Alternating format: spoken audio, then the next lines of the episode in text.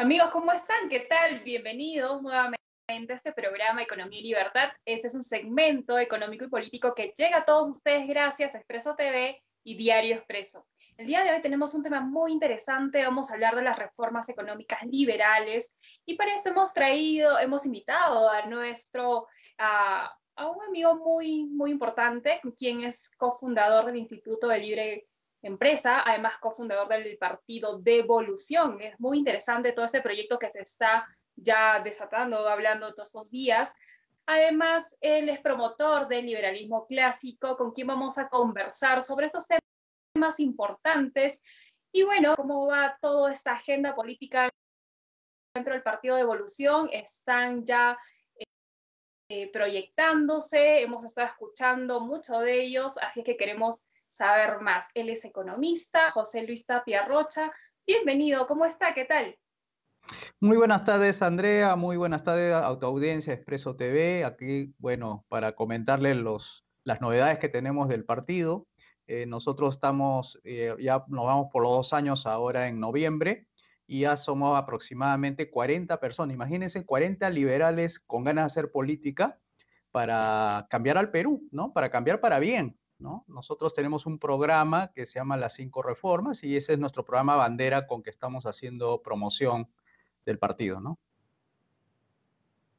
Increíble, sí, justamente yo tuve conocimiento de todos ustedes, los conocemos hace mucho tiempo porque los hemos visto en las redes, incluso eh, con movimientos estudiantiles, eh, proyectándose a futuro, ¿no? Tal vez formar un partido político ya hoy en día, pues está ya concretándose esta idea hemos estado viendo foros y todo tipo de eventos para promover las ideas liberales y me parece muy, muy importante que realmente hayamos llegado a la, ¿no? de la teoría a la práctica. Estamos en el campo político, ustedes ya tienen un proyecto y queremos que nos expliquen más acerca de estas cinco reformas que se han estado impulsando en estos últimos años y por qué el liberalismo clásico debería estar incluido dentro de los partidos políticos y especialmente en el partido de evolución. Explicará por qué devolución y no revolución, como ciertos partidos políticos ya hace años vienen eh, tratando, ¿no?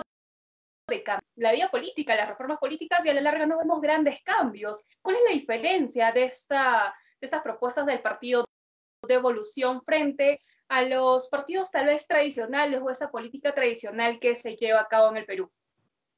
Bueno, nuestra propuesta viene de la gran devolución, en realidad el partido no es el inventor de este proyecto, eh, en realidad viene desde hace muchos años y sobre todo de la mano del profesor Alberto Mansuetti, quien es nuestro ideólogo, nuestro mentor político, y él, es prácticamente el creador de este gran movimiento a nivel continental que se llama el Foro Liberal de, de América Latina, del cual yo soy uno de sus directores, y eso ha sido, digamos, eh, el, pretexto para enfrentar a la izquierda, para, izquierda, para enfrentar al socialismo a nivel tanto nacional como continental, porque hay que recordar que al socialismo no hay que simplemente limitarlo a las fronteras nacionales. Es un proyecto mundial y específicamente en América Latina es un proyecto continental. Por eso tenemos 10 movimientos a lo largo de este continente que están haciendo la misma tarea que nosotros, la de difundir el programa Las Cinco Reformas. Nosotros ponemos la manito así, porque las cinco reformas significa reforma política, reforma económica, reforma educativa, reforma de salud y reforma de pensiones. El proyecto es sacar al Perú del actual socialismo y llevarlo al capitalismo liberal porque el Perú se encuentra, pues, eh, de alguna manera coaccionado, se encuentra amenazado por estas fuerzas del socialismo en conjunto con la derecha mercantilista, esta derecha mala, que ha hecho más daño de lo que pensábamos, al punto de que ahora ya estemos hablando de vacancias cada dos semanas. Entonces, nosotros eh, lo que sostenemos en el partido es que no es un cambio de personas, es tema. Eso quiero repetirlo a tu audiencia, Andrea, que aunque ustedes cambien de presidente el próximo año, si elegimos a un nuevo candidato, a los meses se va a desgastar rápidamente y van a pedir seguramente eh, que entre el vicepresidente o ya están hablando de elecciones 2026 o probablemente estén hablando de una vacancia inherente del sistema socialista. Tiene ese gran problema, una falla de origen que no se puede reparar ni con parches ni con medidas de corto plazo. Y esa falla de origen es el tema económico. No tiene propuesta económica el socialismo. Lo que tiene es una propuesta redistribuidora de la riqueza, lo que hace que los jerarcas políticos se enriquezcan una vez que tienen los dineros del público y lo sacan para su propio provecho y poco le da al público. ¿no? Entonces, nuestro proyecto lo que busca es, primeramente, darle altos ingresos a las personas, a los niveles que tiene Qatar. Qatar tiene 100 mil dólares al año, en la región de Macao en China, 10 mil, Singapur 98 mil. Son países diferentes, chicos, su dimensión territorial, y no es una cuestión cultural ni geográfica, es un tema de reglas. Cuando decimos cambio de sistema es cambiar la arquitectura constitucional y jurídica para eliminar justamente las leyes, que ese es el centro de nuestra propuesta, y con eso liberalizar, privatizar todos los mercados, reducir el tamaño del Estado, que esa es la reforma política, disminuyendo todos los impuestos hasta quedarnos con uno solo, que es el impuesto único. Único significa el único que se va a cobrar en la economía, universal para todas las actividades económicas y uniforme para todos los productos que se vendan, etc. Entonces, nuestra propuesta primero parte de la política, la liberalización de los mercados, reducción de todas las barreras a un punto en que sean libres los negocios, las personas, y con la finalidad de hacer que la economía eh, de alguna manera explote a manera de metáfora. Esa explosión productiva viene con deflación. Es algo que ningún candidato lo ha escuchado, pero la propuesta lo que apunta es bajar los precios y los costos de todos los productos al 50%. Porque eliminar los impuestos, esos 36 impuestos eliminar y quedarnos con uno, y esto se hace también en paralelo con la reducción del tamaño del Estado, justicia, seguridad y obras públicas, logras bajarles el precio y los costos como es actualmente. Por ejemplo, un residuo de luz viene con 100 soles a final de mes, tú le estás diciendo al público que ese precio ya no va a pagar 100, sino va a pagar 50. En el precio del pasaje igual, que está pagando un sol, pagará 50 céntimos. Las pensiones que ahorita está pagando 300 soles por alguna universidad, pagará 150 soles. Y así va a ocurrir con el arroz, con la leche que está a 3 soles a un sol 50. Es decir, la economía de los privados, de las familias, eh, se, enriquecen en un 50% más, porque al bajar los precios se enriquece 50% más, es decir, tiene 50%, 50 de capacidad de compra adicional con su mismo sueldo. Eso no hay ahorita una propuesta y no se lo va a ofrecer porque tendría que hacer el programa de las cinco reformas que hasta ahora no, no, no lo hemos escuchado.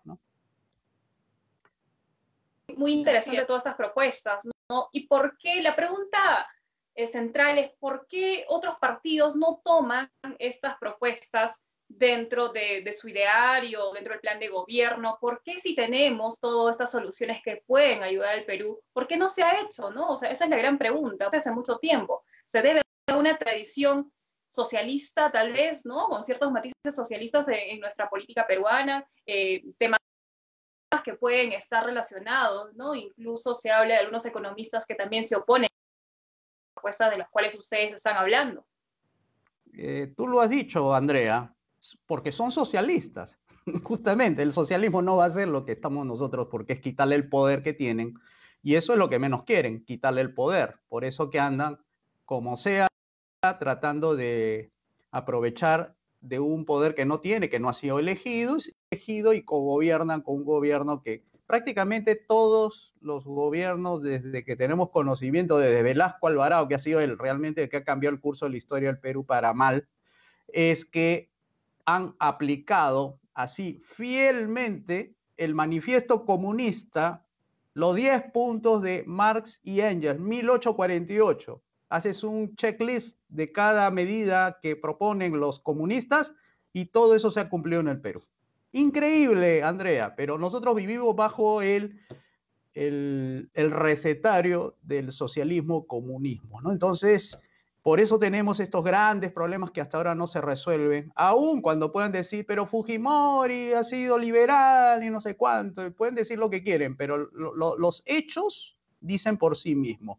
Tenemos el mismo Estado grande, este Estado que le saca a las personas 33 tipos de impuestos de su bolsillo para engrosar los gastos del gobierno, ¿no? hasta 177 mil, bueno, es de este año, ¿no? Pero 183 mil millones eh, va a ser para el próximo año, sin que eso signifique una mejora sustancial de los servicios de educación, salud, tenemos mejores carreteras, mayor seguridad ciudadana.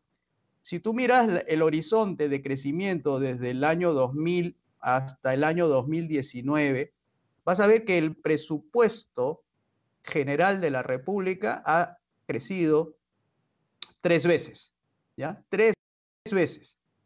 Pero la población ha crecido en ese lapso de una sola vez.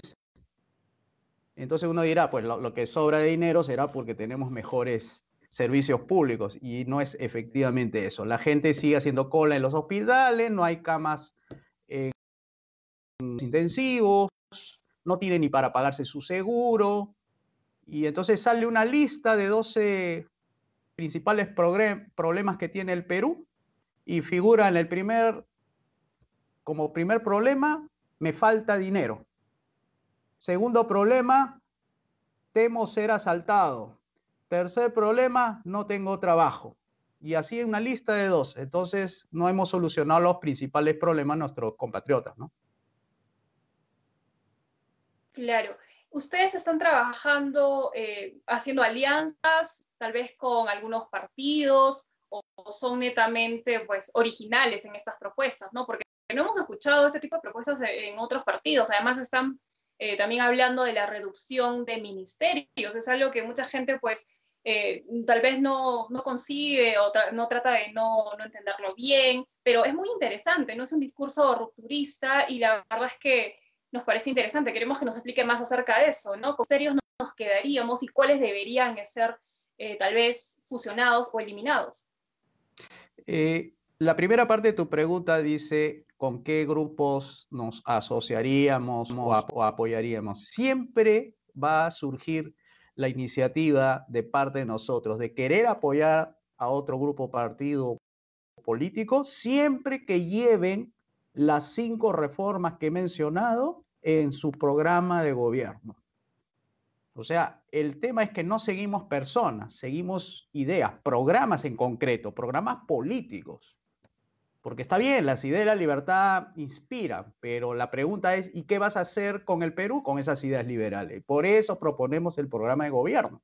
Este es un programa ambicioso que definitivamente va a sacar del problema actual del Perú para llevarlo a un mejor destino, y si hay algún partido político que va a llevar estas ideas, esto, este programa de gobierno A en su, en su plancha de, gobierno, de, su gestión, nosotros apoyaremos. No interesa quién lo haga, pero el que lo haga. ¿no? Entonces, eso es por un lado la, primera parte de tu pregunta. En la segunda parte es la reforma política, es decir, ¿qué vamos a hacer con el actual diseño institucional del gobierno? Nosotros nos estamos proponiendo es que para que la gente sea más rica, haya mayor seguridad, haya estabilidad política, haya muchos empleos, abundantes oportunidades de hacer negocios, donde no estén sufriendo por pagar su agua, luz, pensiones del colegio, de la universidad. Es decir, para que vivan bien, necesitamos reducir, reducir el tamaño del Estado a como ha sido de origen, de donde nunca se debe haber salido. Seguridad, justicia y obras públicas. Esas tres funciones nada más. En nuestra propuesta de, que tenemos en número de ministerios nos quedaríamos con cinco. El Estado actualmente gasta 177 mil millones, con 19 funciones y ninguna las hace bien, por cierto. Nos quedaríamos con tres, las cuales harían un, un buen papel, y el resto de funciones estarían en el sector privado.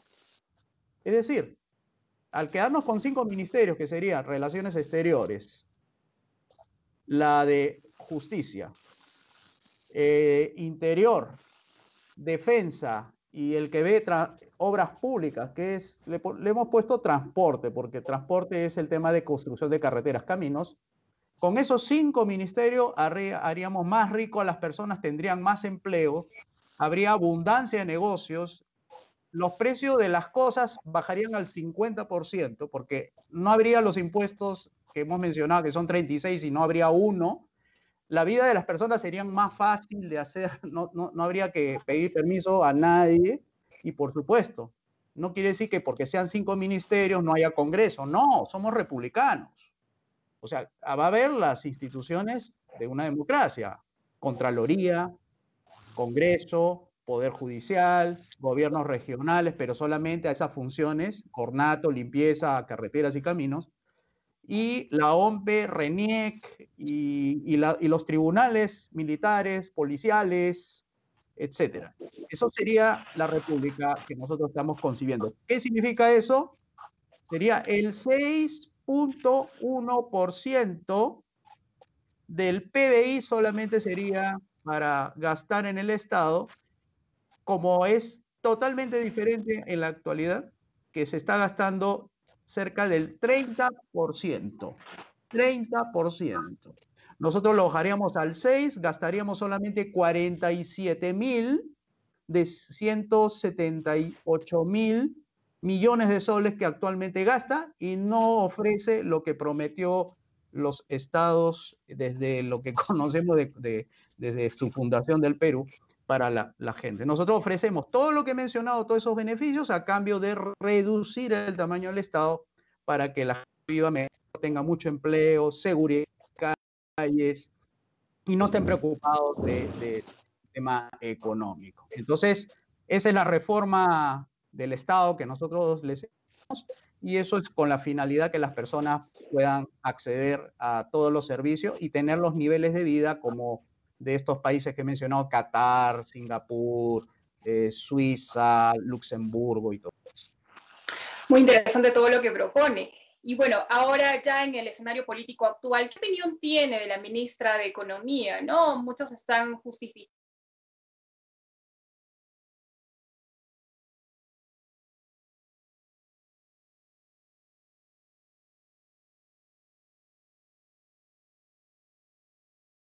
Por cierto, eh, todas las eh, gestiones de los ministros de Economía y no solamente de la ministra actual han sido por considerar que la forma más rápida y, en este momento conveniente era utilizar el gasto del gobierno para eh, aliviar, digamos así, el desastre económico que lo originó la cuarentena, Andrea. Fíjense que no es el COVID-19 que ha originado el desastre económico, sino ha sido una gestión gubernamental de generalizar la cuarentena para todas las actividades económicas menos las esenciales.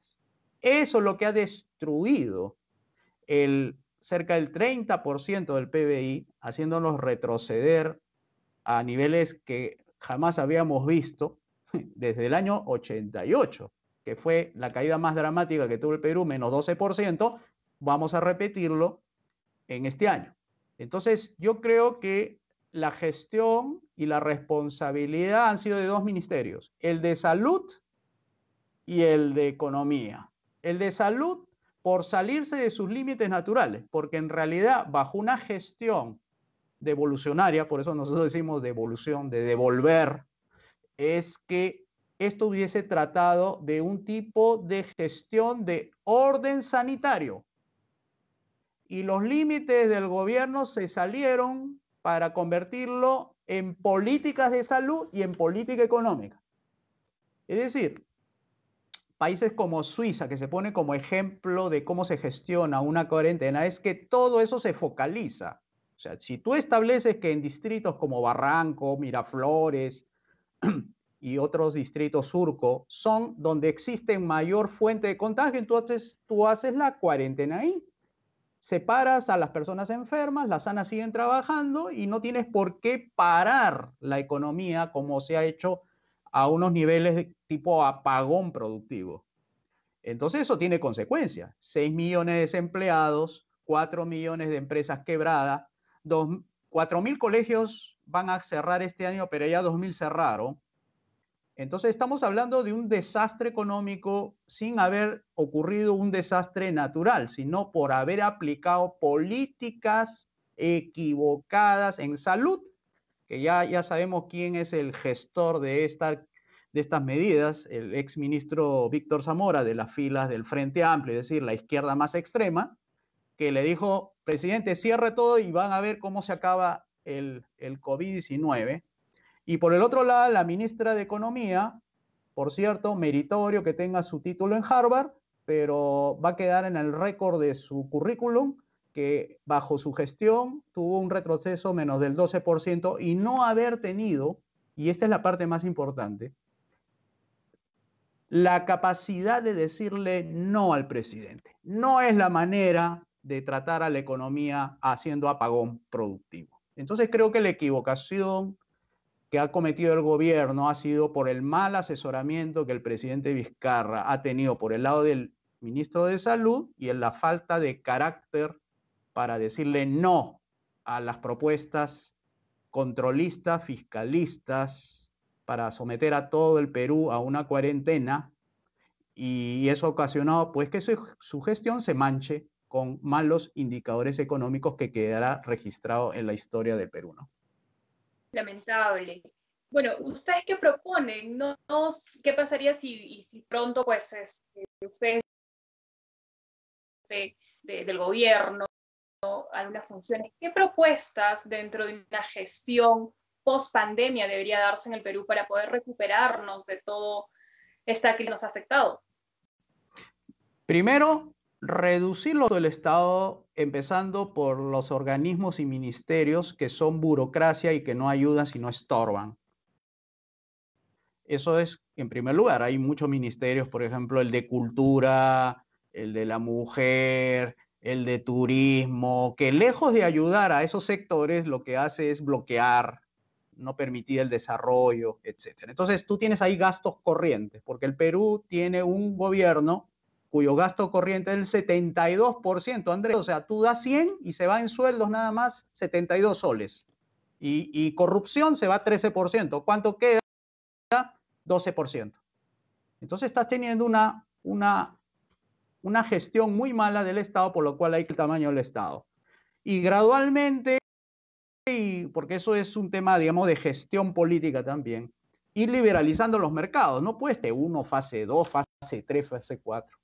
Luego, privatizar los colegios, las universidades, pasarlo bajo accionariado difundido, significa entregarle una acción a todos los operadores y la comunidad educativa, al igual que en el de la salud, la comunidad de salud, incluidos los usuarios, y terminando con la reforma de pensiones, que significa liberalizar ese mercado y no diseñar ningún sistema de AFP. Para eso se requiere eliminar 20.000 leyes. Entonces, yo haciendo esa tarea, liberalizamos y generamos para que la gente pueda vivir bien y vivir mejor con un escenario eh, donde le da esperanza a la gente. ¿no? Interesante. Y bueno, ya terminando con el programa, queremos que le dé un mensaje final a todos los que nos están viendo, a toda la audiencia, para saber acerca de mucho más del partido, dónde los pueden encontrar, cómo pueden contactarse con ustedes. Y en fin, vemos si esta, en estas elecciones ustedes puedan participar o tal vez están proyectándose a futuro. futuro. Muchas gracias, Andrea, por tu pregunta y por darme el permiso de poder dirigirme a tu público, informándoles que nosotros tenemos varios canales, pero solamente dos quisiéramos dejar. En Facebook nos puede ubicar con las palabras Partido de Evolución y en la web tenemos una página que se llama devolución.pe y en esas dos van a poder tomar contacto con nosotros y la idea de, ahora, en estos momentos, es mantenernos en la campaña de decirles que no se trata de cambiar de persona, sino de sistema. Y por ahora, por lo que vemos, nosotros estaríamos más yéndonos por el voto antisistema. Es decir, no votar por ninguno, porque eso sería votar por el mal menor y el mal menor trae el mal mayor. Y eso ya está aprobado. Se, se probó ahora con, con la gestión última del presidente PPK y de Martín Vizcarra. Fíjense cómo nos trajo todos estos grandes problemas. Entonces, voto nulo, voto viciado, voto en blanco y no ir a votar es nuestra propuesta para el próximo año. Y claro, va acompañado de una consulta popular, porque no va a quedar en la crítica. Tenemos que salir con una propuesta de la consulta popular sobre las cinco reformas. Ese sería la tabla de salvación para el próximo gobierno, para que no eh, le vaya a ocurrir como le ocurrió a este gobierno de no poder terminar bien. La tabla de salvación de la consulta popular, o sea, referéndum, es la tabla de salvación para el Perú, para salvarnos todos del socialismo, que es lo que nos está trayendo pobreza, miseria, violencia y enfrentamiento entre peruanos. Gracias, Andrea. Muchas gracias a tu productor y, a, Expreso TV. Presencia, y bueno, estamos finalizando ya este programa. Nos vemos el próximo miércoles a las 6 de la tarde por Expreso TV y Diario Expreso.